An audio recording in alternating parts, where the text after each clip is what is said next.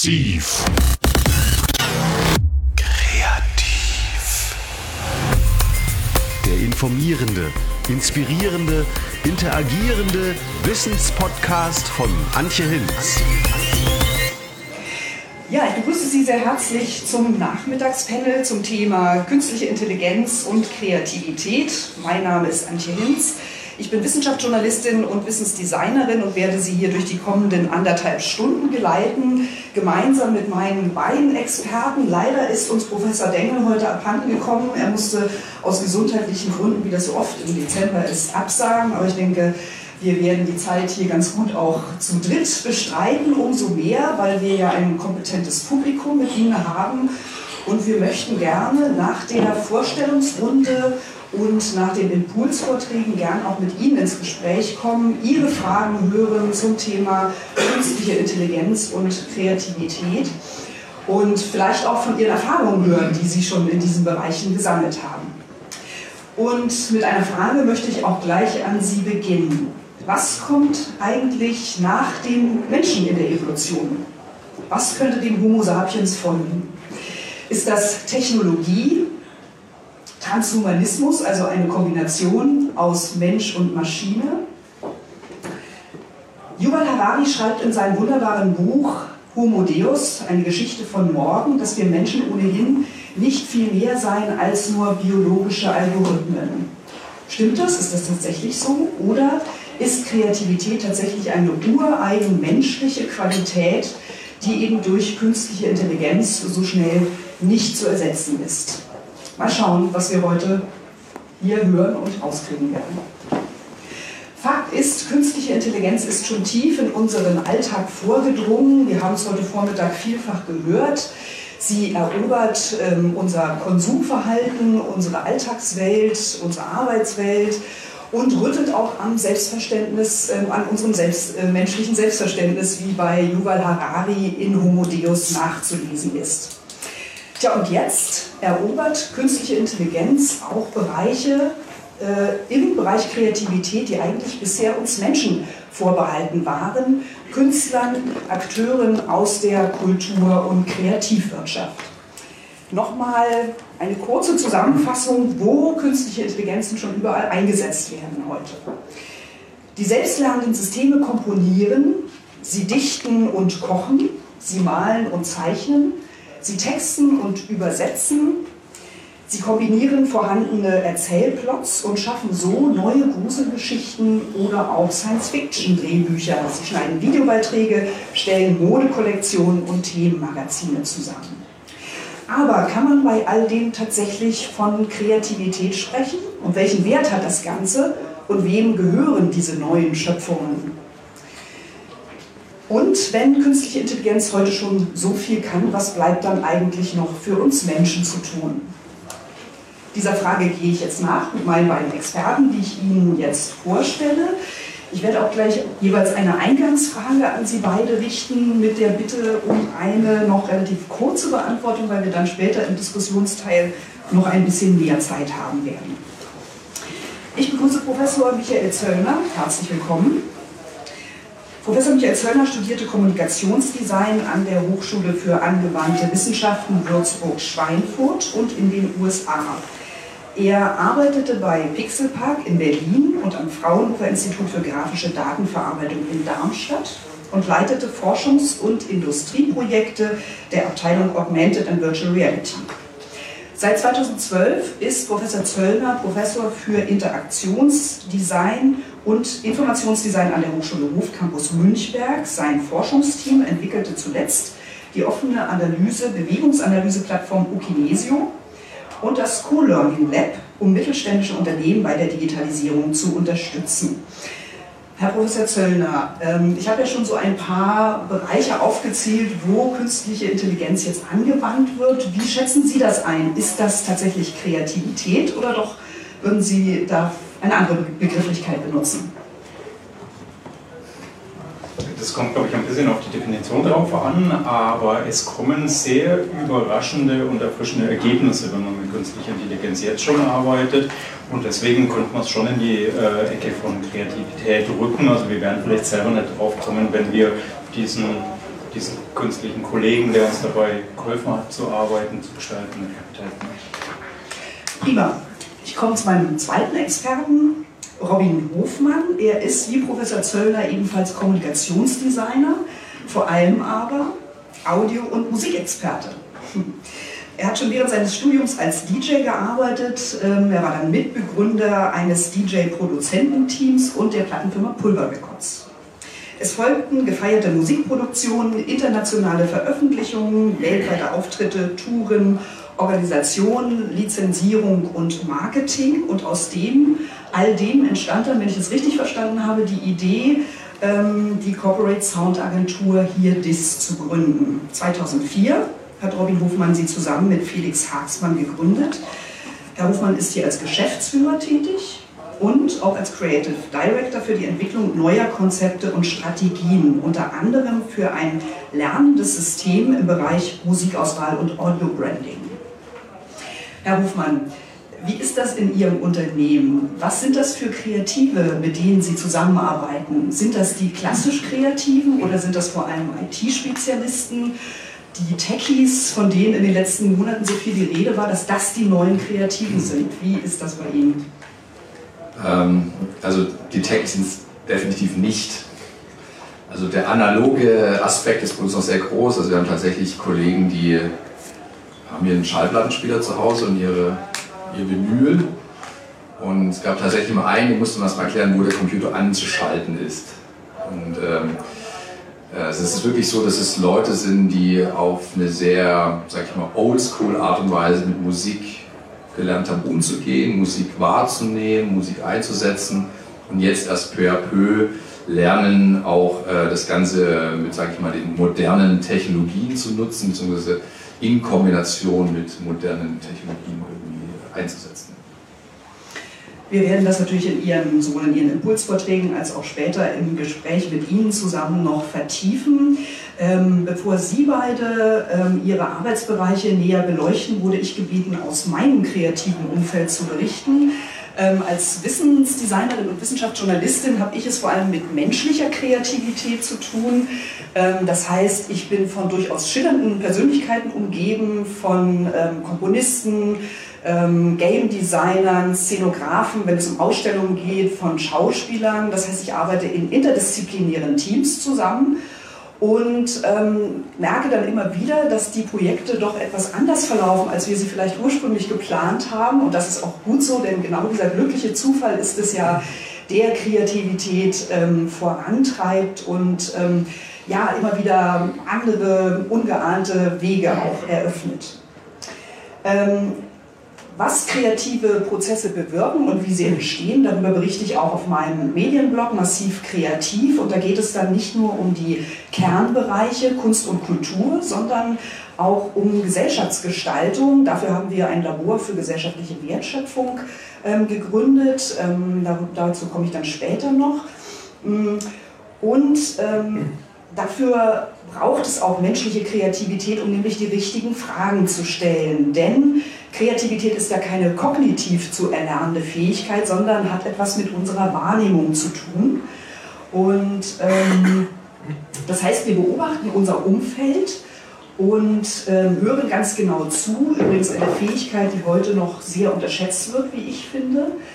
Und stellen dann fest, dass vielleicht Dinge nicht so laufen, wie sie eigentlich laufen könnten. Und wir wechseln Perspektiven ähm, brechen Routinen, haben den Mut, Dinge anders zu machen und gelangen so zu neuen Lösungsansätzen. Das heißt, Kreativität ist zu einer Schlüsseltechnologie geworden, zu einer Schlüsselfähigkeit.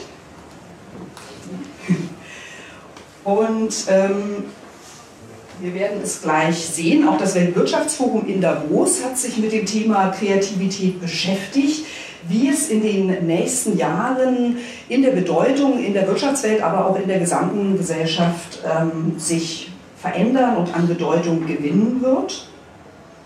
Und da gibt es ein Ranking zwischen den Jahren 2015 und 2020. Im Jahr 2015 war Kreativität noch auf Platz 10 und die Wissenschaftler haben prognostiziert, dass im Jahr 2020 Kreativität auf Platz 3 klettern wird, nämlich nach dem komplexen Lösen von Problemen und, und auch nach dem kritischen Denken. Ja, also Kreativität ist nicht kognitiv erlernbar, sondern entsteht daraus, ähm, wenn man den Mut aufbringt, Regeln zu brechen, wenn man Perspektiven wechselt und Dinge testet und ausprobiert. Genau das machen übrigens Künstler, wenn sie sozusagen mit ihren, Aus, äh, mit ihren Kunstwerken sich in Ausstellungen dem Publikum stellen und dann schauen, ob ihre Intentionen tatsächlich beim Publikum ankommen.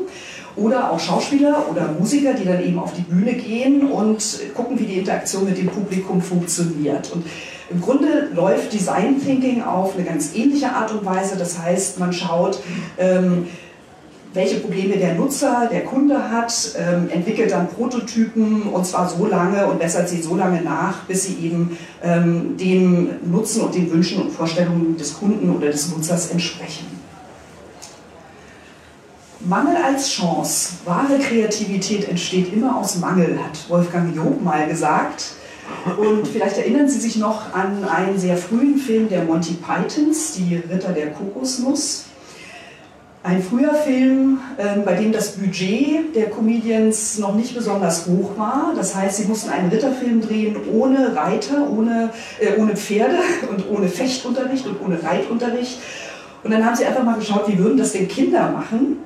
Ja, Kinder imitieren ganz einfach diese Bewegung hoch zu Ross. Und ähm, das Pferdegetrappel wurde ebenfalls imitiert mit aufeinanderschlagenden Kokosnüssen. Also eine schöne Idee und im Übrigen kann ich nur empfehlen, öfter mal Kinder zu beobachten und zu schauen, ähm, wie die sozusagen mit Kreativität umgehen. Und das Ganze hat natürlich auch einen humorvollen Effekt. Und daran haben wir im Verlag auch gedacht, im Silberfuchs Verlag, als wir uns ähm, unserem Großbritannien-Hörbuch gewidmet haben und überlegt haben, wie könnten wir denn da das Cover gestalten, ähm, jenseits von den üblichen Pixelschubsereien am Bildschirm. Und unsere Grafikerin kam auf die Idee, ähm, die wichtigsten Symbole Großbritanniens zu kneten.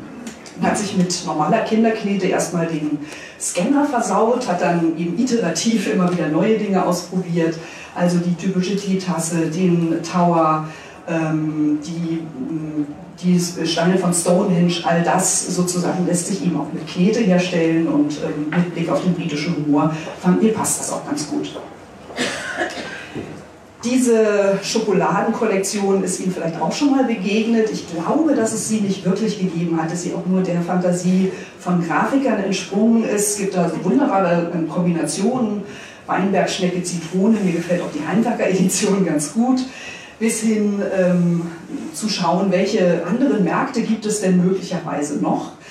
Ja, also das Ganze ist natürlich äh, ein humorvoller ähm, Rückgriff, aber hat auch einen ernsthaften Hintergrund, nämlich das Thema Cross-Innovation ähm, etwas sehr Wichtiges, weil Firmen immer häufiger auch ähm, schauen, wie können wir unsere Märkte erweitern, wie können wir unsere Zielgruppen nochmal ähm, unter anderen Gesichtspunkten entwickeln. Und die Firma Gore, die Sie vielleicht kennen von diesem wasserabweisenden Material, hat ihren Mitarbeitern ähm, ein bisschen Freiraum im Arbeitsleben gewährt der ihnen wiederum die Möglichkeit gegeben hat, eben mal über den Tellerrand zu schauen und zu gucken, ähm, in welche Bereiche können wir eben unser Produkt ähm, auch noch nutzbar machen. Und es gab offensichtlich einen leidenschaftlichen Fahrradfahrer und einen Musiker unter den Mitarbeitern, die sich dann überlegt haben, dieses wasserabweisende Material könnte man auch für Bautenzüge, also für Bremszüge bei Fahrrädern benutzen oder auch ähm, für Gitarrenseiten, weil die natürlich auch ähm, entsprechend dem Fingerfett ausgesetzt sind und dank dieses Materials dann etwas länger halten. 3D-Druck, wir haben es heute Vormittag von Herrn Professor Helwig schon gehört, ähm, führt dazu, dass man in Windeseile Häuser bauen kann, aber auch äh, findet das Anregung in ganz anderen Bereichen an, die man vielleicht erstmal nicht so denkt, nämlich ähm, Smooth Food. Also das ist Nahrung, die püriert wird und anschließend wieder in Form gebracht wird. Und zwar deshalb, damit eben Menschen mit Schluckbeschwerden ähm, ja, dieses ästhetische und haptische Vergnügen der Nahrungsaufnahme etwas äh, verschönt wird Und äh, das Ganze lässt sich eben im sozialen Bereich nutzen, in Krankenhäusern oder auch in Altenheimen, in Seniorenheimen, aber lässt sich ebenso übertragen auf die Sterneküche. Und unten sehen Sie mal ähm, als Beispiel so ein wunderbares Gelee-Dessert, mit dem eben eine kleine Stadt mit Wolkenkratzern gebaut werden kann.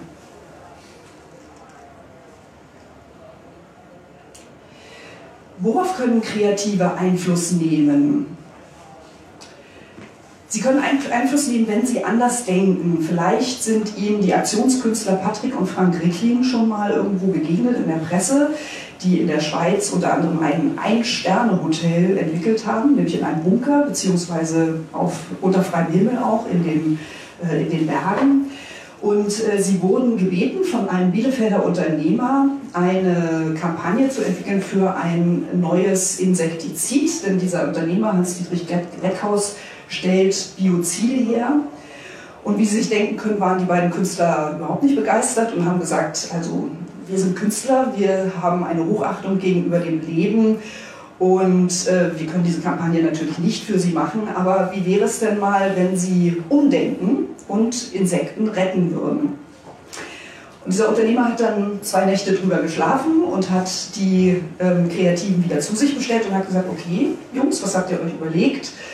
Und dann haben die drei zusammen einen Aktionstag entwickelt, Fliegen retten in Dettendorf, der dann eine wahnsinnig große Medien, ähm, Medienwahrnehmung erreicht hat. Aber was eigentlich viel wichtiger ist, ähm, dieser Unternehmer hat sein ja, Unternehmenskonzept ähm, umgestellt und hat Ausgleichsflächen auf seinem Firmendach errichtet für Insekten, damit die sich eben neu ansiedeln können. Er hat ähm, ein Siegel entwickelt, so ähnlich wie Sie das vom, von den CO2-Emissionen kennen also einen Fonds geschaffen, in den Gelder eingezahlt werden, mit denen dann ähm, ja, Projekte finanziert werden, um Insekten zu retten. Eine Werbeagentur, vermute ich mal, hätte niemals diesen Mut aufgebracht, so ein alternatives Konzept anzubieten, aber die beiden Künstler haben es einfach probiert, weil ihnen das Leben und die Verantwortung gegenüber der Umwelt in diesem Fall wichtiger war. Gesellschaftsgestaltung ähm, habe ich vorhin schon kurz angesprochen. Wir ähm, haben in unserem Labor für gesellschaftliche Wertschöpfung ein Projekt in Mecklenburg-Vorpommern angestoßen, bei dem Künstler, die sich dort vor Ort angesiedelt haben, zusammen mit der alteingesessenen Bevölkerung überlegen, wie man denn Landflucht verhindern kann oder wie man der Abwanderung der Bevölkerung ähm, vorbeugen kann. Und ähm, ja, Künstler schauen einfach auf Probleme nochmal mit einem anderen Blick. Äh, sie haben Mut, Dinge anders zu machen. Und zum Beispiel geht es darum, Potenzial, das im Grunde schon vorhanden ist, äh, nochmal ganz anders zu nutzen. Also das Wissen der Bevölkerung vor Ort ähm, über ähm, bestimmte Handwerkstechniken, von denen vorhin auch schon die Rede war, die immer wichtiger werden. Oder das Kulturerbe nochmal sich anzuschauen oder die, die natürlichen Ressourcen vor Ort. Also was kann man damit machen, um zum Beispiel auch Touristen in diese Region zu ähm, locken und ähm, dort auch neue Möglichkeiten zu schaffen, damit so ein Dorf überleben kann, weil es, es kann nicht die Lösung sein, dass wir alle in die Städte abwandern und ähm, letztendlich bietet das Landleben eine hohe Lebensqualität und ähm, es wäre einfach schade zu resignieren und ähm, zu sagen, ja, ähm, das Dorf wird einfach abgeschafft. Haltungen zeigen sich einmischen. Natürlich ist das was, was Künstler immer wieder tun und was auch ganz wichtig ist, indem sie eben den Status quo nochmal hinterfragen. Und vielleicht haben Sie den G20-Gipfel in Hamburg verfolgt. Dort gab es ähm, eine wunderbare Statue von Greenpeace, äh, mit der eben ganz klar Flagge gezeigt wurde. Übrigens errichtet von einem Motto-Wagenbauer aus Düsseldorf, wenn ich richtig informiert bin. Kreativität entsteht ganz oft aus biografischen Erlebnissen und ich habe mal einen ähm, Game Designer interviewt, der mir davon erzählte, dass er in seinem Freundeskreis einen ähm, jungen Assistenzarzt hat, der immer wieder darüber klagte, ähm, dass er in der Notaufnahme überfordert sei von dem, was auf ihn da einstürzt innerhalb kürzester Zeit. Er muss in Sekundenschnelle entscheiden, welcher Patient zuerst behandelt werden muss. Und dieser Game Designer hat dann ein Serious Game entwickelt, wo genau diese Fälle in sicherer Umgebung simuliert werden können. Das heißt, ähm, er hat äh, Fallstudien dort eingespeichert und ähm, sowohl die Assistenzärzte als auch die Krankenschwestern können dann dort ausprobieren, wie sie denn auf bestimmte Reaktionen von Patienten oder von Aussagen von ihnen über, ihren, ähm, ja, über ihre Befindlichkeit und ihren Zustand reagieren können. Verantwortung und Design. Wofür setzen wir unsere Kreativität ein? Das ist ähm, immer wieder eine ganz wichtige Frage, die wir uns stellen müssen und ähm, auch so etwas vielleicht Abwegiges wie die japanische Falltechnik Origami lässt sich sehr gut auf andere Bereiche übertragen. Zum Beispiel in der Weltraumtechnik wird das genutzt, um Sonnensegel ähm, kleinst verpackt in den Weltall zu transportieren und dort eben wieder auszuklappen. Und ähm, diese ähm, Origami-Künstlerin Christina Wissling hat mir erzählt, dass sie ähm, sozusagen ähm, in die Medizin gegangen ist, dort den Brückenschlag gesucht hat, ähm, branchenübergreifend und ähm, Stands entwickelt hat, also diese kleinen gefäßerweiternden Utensilien, die in die Gefäße eingeschoben werden, zusammengeklappt, dort wieder aufgeklappt werden, damit das Blut eben ungehindert zirkulieren kann. Auch ein Beispiel für äh, branchenübergreifende Kreativität reflektieren, Mensch oder Maschine, das können nur wir entscheiden, in welchen Bereichen wir sozusagen künstliche Intelligenz, lernende Systeme zulassen oder wo eben nicht. Ähm, wahrscheinlich sind Sie schon mal über den Job Futuromaten gestolpert oder tun es jetzt demnächst noch, äh, geben Sie doch da mal Ihre jetzige Berufs- oder Tätigkeitsbezeichnung ein und dann werden Sie sehen, ähm, wie krisensicher Ihr Beruf ist oder ob Sie sich möglicherweise in den nächsten Jahren noch etwas umorientieren müssen. Ich bin der Überzeugung, es werden natürlich werden viele Jobs wegfallen, aber es wird auch viele neue Jobs geben und ähm, ja, also es, äh, es gibt immer wieder neue Wege. Kurator oder künstliche Intelligenz, auch das ist so eine Frage. Ich bereite gerade eine Ausstellung vor zum Thema immaterielles Kulturerbe der UNESCO. Ich kann mir ehrlich gesagt nicht vorstellen, dass es jemals eine künstliche Intelligenz geben wird, die die Idee zu einer Ausstellung ausbrütet oder den roten Faden entwickelt oder ja, Themenräume sich überlegt, was ich mir aber sehr gut vorstellen kann, dass man eben diese künstliche Intelligenz unterstützend benutzt, wenn es darum geht zu schauen, welche Objekte schlummern möglicherweise in den Museumsarchiven oder welche Medienbeiträge existieren schon oder welche Aktionen würden eben diese äh, Menschen ähm, im Museum präsentieren wollen, die das immaterielle Kulturerbe vertreten. Also das ist ja zum Beispiel die Genossenschaftsidee oder das Wissen um traditionelle Handwerkstechniken, die Basis für all das, äh, was Kunst und Kultur ausmacht.